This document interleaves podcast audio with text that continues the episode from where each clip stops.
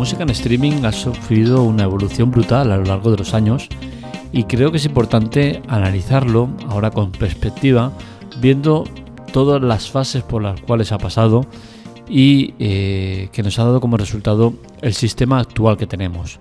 Hoy os vamos a dar de datos de cómo está el panorama musical en las plataformas de streaming, quién es el que manda, eh, qué ha pasado para llegar a, donde hemos llegado y un poquito de historia eh, en un interesante sector, el musical, que nos ha dejado momentos históricos y momentos muy importantes. Analizamos el tema de hoy, pero antes, como siempre, le dedicamos el podcast al usuario patrocinador solidario del día, en este caso Germán, que con sus apoyos a la web de diferentes maneras ayuda a que sigamos fuertes. ¿Cómo se hace eso? Pues bien, en las notas del episodio os cuento cómo podéis hacerlo y os animamos a que colaboréis con nosotros. Es gratis, sin permanencia y nos ayuda mucho. Empezamos. Para los más jóvenes seguramente sea un podcast poco interesante o que no les repercuta o no les interese demasiado, ¿no? Y es que cuando te basas en los inicios de, de algo, pues a los más jóvenes no les interesa mucho porque no lo han vivido y tampoco tienen interés ¿no? en, lo que, en lo que hemos llegado a pasar. Pero para aquellos que, sí que hemos estado en esos tiempos, en esos periodos de tiempo, eh, es bonito ¿no? el recordar de dónde venimos para ver a dónde hemos llegado y a dónde vamos. Y ahí es a donde me quiero centrar y empezar en, el origen del streaming, ¿no? Cómo se originó el, streaming. Y seguramente para ello tengamos que, que mirar muy atrás, a los años 90, que bueno, tampoco es tan muy atrás, ¿no? Pero bueno, estamos hablando de hace unos 30, 40 eh, años cuando se inició todo esto con el MP3. Seguramente el MP3 fue el primer paso que dio origen a todo lo que ha ido viniendo posteriormente. Eh, pasábamos del, sistema de el formato de, música WAP al MP3, que suponía el, que en un formato digital 11 eh, veces inferior al que al WAP consiguieras un eh, resultado más que interesante. Ese seguramente fue el primer paso, eh, la primera piedra a todo lo que es el streaming eh, musical. Otras piedras llegarían, como obviamente el tema del Internet, que fue un elemento fundamental para que todo esto se tirara adelante. Y por supuesto, una de las piedras más grandes. Seguramente podrían haber llegado otras más tarde, al mismo tiempo, peor, mejor, pero Napster sin duda fue el origen de todo lo que conocemos. El streaming, el, pasarse músicas, el escuchar canciones sacadas de internet, todo eso se lo debemos a, Napster. Napster fue el primer gran medio que puso al alcance de los usuarios el poder compartir eh, música, ya que era eh, la finalidad de este programa. Eh, Napster eh, tuvo la suerte o la desgracia de, tener una idea magnífica y ponerla al alcance de todo el mundo. Esta idea eh, dio como resultado que el sector discográfico se, pudiera, se pusiera en pie de guerra y seguramente fue el mejor favor que les hicieron, porque al final lo que consiguieron con eso es darle una publicidad impresionante y conseguir que esa denuncia conjunta de los medios, de los de, las eh, productoras, de, las discográficas, lo que hicieron fue conseguir que, que Napster todavía tuviera más éxito de que ya tenía y que la gente quisiera tenerlo. El resultado de, la denuncia, pues eh, tendríamos que analizarla como que seguramente era lo que tocaba, pero el resultado fue catastrófico, ¿no? Y es que la publicidad que le dieron supuso que más gente se usara el programa, tuviera más fama y al final todo acabó en, que Napster pagó 26 millones de dólares a las discográficas más 10 millones en conceptos de futuros litigios, ¿no? Entonces al final creo que fue eh, una parte beneficiosa para ambas partes porque se quitaban de medio problema, pero realmente el problema no se quitaba, porque ya se sabía que con eh, el tema de ir a por Naster lo que iba a pasar es que iban a, salir otras muchas eh, plataformas, eh, programas que hicieran lo mismo. De hecho así pasó y empezaron a salir pues las conocidas Ares, Azureus, Caza, Emule, Donkey 2000 y otras tantas que salieron para ocupar el puesto que estaba dejando o que había inventado Napster. En 2008 eh, Napster sacó la tienda más grande de música en el mundo con 6 millones de canciones y seguramente es la primera referencia que tenemos eh, de música en streaming tal y como, lo conocemos a día de hoy. ¿no? En 2011 se fusionaron con Rhapsody para operar en varios países eh, con un servicio de pago. Entonces, al final, Napster es fundamental en el mundo musical. En 2008 ya nos dieron la, idea de, lo que, sería el streaming, eh, pero claro, este honor se le debe seguramente a eh, Spotify, que fue la primera empresa como tal que conocemos y la cual hablaremos eh, más adelante. Los motivos del cambio pues eran lógicos. El formato de CD quedó obsoleto quedó solapado, más que obsoleto, por el tema del MP3. El MP3 llegó para romper con todo, te permitía llevar la música en, dispositivos más pequeños, eh, ocupar eh, muchísimo menos sitio. En un CD, recordemos que eh, un CD son 700 megas normalmente y en un CD podías meter infinidad de discos en MP3, es decir, en tu coche, que es donde más se, se, llevaba el tema del CD, eh, con los reproductores esos que salieron para el coche, pues conseguías tener en un CD grabado en tu casa, bajado de Napster o de otras plataformas, podías tener eh, pues un montón de discos, 30, 40, 50 discos en un CD en vez de uno solo, ¿no? Entonces esto te daba un montón de posibilidades y permitía llevar discografías enteras de, tus cantantes favoritos en un solo CD y no tener que andar cambiando. Esto sin duda fue una revolución, el MP3, eh, pero no fue el único, ¿no? El tema de las discográficas sabían perfectamente que el negocio no se no se, no se mantenía, no se podía eh, eh, llevar a cabo tal y como estaba pensado, pero ellos seguían a la suya, ¿no? Acusando a todo el mundo de ser unos piratas, de ser unos, unos malvados, pero ellos no hacían nada por intentar solucionar el difícil papel que estaban corriendo el tema de las discográficas, los autores y demás, ¿no? Y al final todo concluyó en un pupurri de despropósitos que, no tenían sentido. Eh, pues a día de hoy ya vemos los cambios por donde van, ¿no? Eh, discos que salen con ediciones especiales, con formatos eh, muy bonitos, con vinilos, con no sé qué, con un montón de folletos dentro, con entradas o descuentos gratuitos, con tal.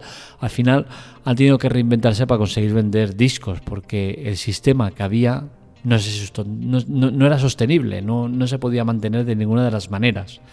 Y al final, eh, como siempre digo, el tema de la piratería eh, nace y crece por eh, la decadencia o la falta de, recursos o de medios de el que te ofrece el producto para mejorarlo o para ofrecerlo en buenas características, en buenas condiciones.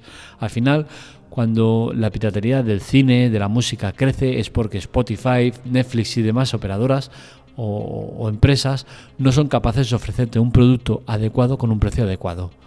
La gente no, no es que no quiera pagar, es que no quiere pagar más de la cuenta o pagar mucho por un servicio que no cree que está acorde con lo que está pagando. Ese es el principal problema y por el cual la piratería sube, sube y sube, ¿no? Al final, eh, el, producto puede ser caro o no caro, ¿no? Pero el tema es cómo lo ofreces y, lo que estás ofreciendo al público, ¿no? Y, la música llegó a un punto en el que eh, estaba eh, en una decadencia absoluta y que no tenía ningún tipo de sentido. Yo me acuerdo que, fue un pirata evolucionado, fue un pirata eh, que empezó antes de que todo esto sucediera, ¿no? Y recuerdo cómo pirateaba la música de una manera muy, muy, muy genuina, ¿no? Me ponía en mi cuarto con mi tocadiscos de grabar cassettes y me ponía a grabar eh, programas musicales. Esos programas musicales tenían la, la característica que te ponían las canciones que más sonaban, las más interesantes, te las ponían siempre enteras, pero en algún momento ponían algún, algún corte o se ponían a hablar para estropearlo y que no pudieras tener la canción entera. Yo lo que hacía es grabar la canción entera con esos cortes que metían ellos y luego lo eh, editaba. ¿Cómo lo editaba? Pues juntando diferentes versiones de la misma canción y poniéndolas en el punto exacto, haciendo el corte y luego pegándolo. Era un complejo sistema que daba como resultado la canción entera, que lógicamente tú cuando la escuchabas eh, notabas el corte, ¿no? Pero bueno, pasaba desapercibido porque en esa época pues eh, era lo que había, ¿no? Tampoco se podía hacer gran cosa. Así que al final el tema del pirateo eh, todos hemos sido piratas, mm, hay que reconocerlo. Quien más que menos ha bajado un disco de música, sea Napster o sea cualquier otro medio, quien más que menos ha copiado un CD de un colega, venga, déjamelo que lo copio, quien más que menos ha hecho mil y una piraterías. Al final es parte de la vida y como siempre digo, toda empresa tiene un margen en el cual eh, lo tiene más que asumido, ¿no? entre un 15 y un 20% como máximo de piratería es aceptable y asumible, por este tipo de empresas. Eh, al final la música creo que está en un momento bueno, en un momento en el que Spotify es seguramente el abanderado de que todo esto haya pasado. Cuando llegó la fama del P2P, pues eh, las discográficas estaban hundidas en la miseria, tenían que buscar una solución que no la encontraban o no la sabían buscar o no la querían buscar.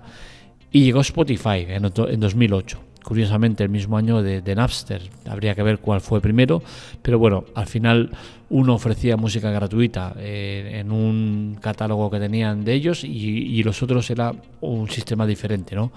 Eh, Spotify nació en 2008 y eh, fue la luz al final del túnel para las discográficas, para los autores y para todos.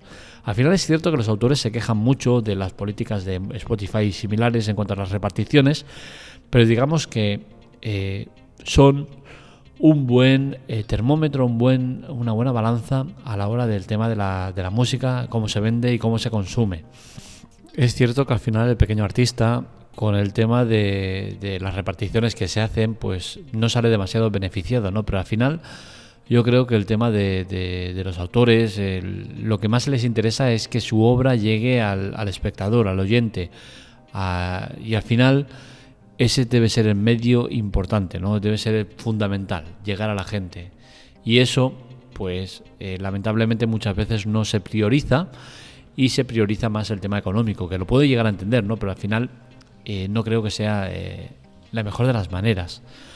Porque yo, por ejemplo, lo pongo en mi sector, ¿no? Yo creo que yo, quiero que mis noticias, mi, mi, contenido, mi manera de ver las cosas llegue a cuanta más gente mejor.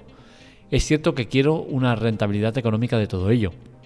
Pero yo sinceramente prefiero que llegue a 100 millones de personas y ganar eh, X dinero que ganar X menos uno y llegar a, a, a mucha menos gente, ¿no?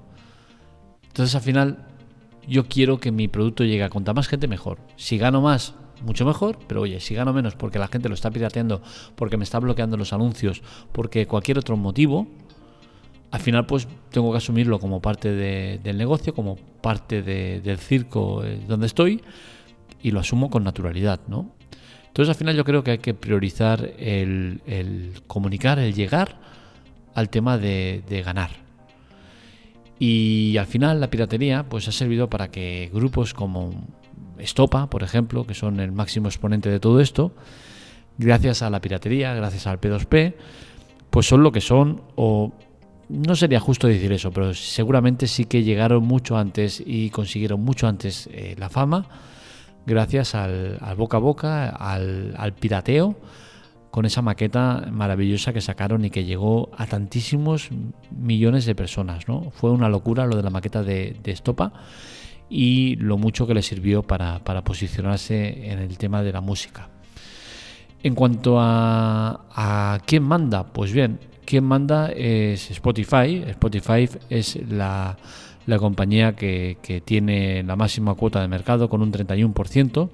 Le sigue Apple Music con un 15%. Eh, Amazon Music con un 13%, Tencent Music con 13%, y luego ya vendrían pues eh, YouTube Music con un 8%, Netes con un 6%, Deezer con un 2%, Yandex con un 2% y otras tantas, ¿no? Eh, creo que este resultado no es cierto, no es, es, una cifra mentirosa, ¿vale? Porque al final estamos contando que Spotify tiene el 31% de cuota de mercado, pero estamos incluyendo a gente que tiene la versión de pago y gente que tiene la versión gratuita. Spotify, recordemos que es una de las plataformas que tienen todo el contenido disponible, tanto para el que eh, paga como el que no paga. El que no paga tiene anuncios y el que paga no tiene anuncios.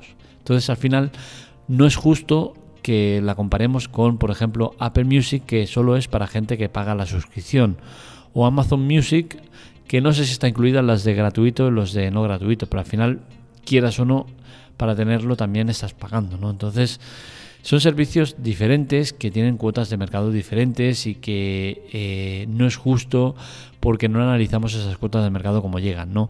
No, estamos analizando que Spotify tenga un tanto por ciento elevado de gente que tiene una suscripción con promoción de tres meses a X dinero, o que tiene la versión gratuita, o que tiene eh, un mes gratis, o que tiene lo que sea, ¿no? Y al final todo eso hay que valorarlo. Y si, por ejemplo, le quitamos a Spotify eh, la mitad de usuarios que tiene de manera gratuita, pues estaríamos en que ambas plataformas, tanto eh, Apple Music como Amazon Music como Spotify, estarían en un baremo similar, todas, ¿no? Pero sí que es cierto que hay que hacer el cómputo general y el cómputo general dice que Spotify es la reina, indiscutible del sector.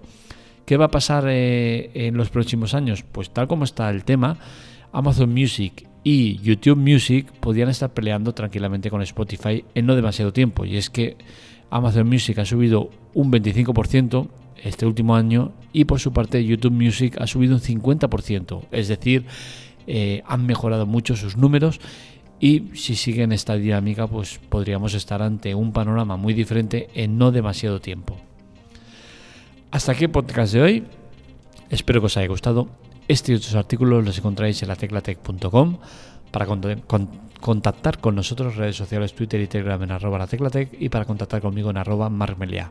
Os recordamos que es importante ayudarnos, colaborar y para ello en ayuda aquí abajo las notas del episodio tenéis todas las maneras de ayudarnos y de colaborar con nosotros. Son todas gratuitas, sin permanencia y nos aportan mucho. Un saludo, nos leemos, nos escuchamos.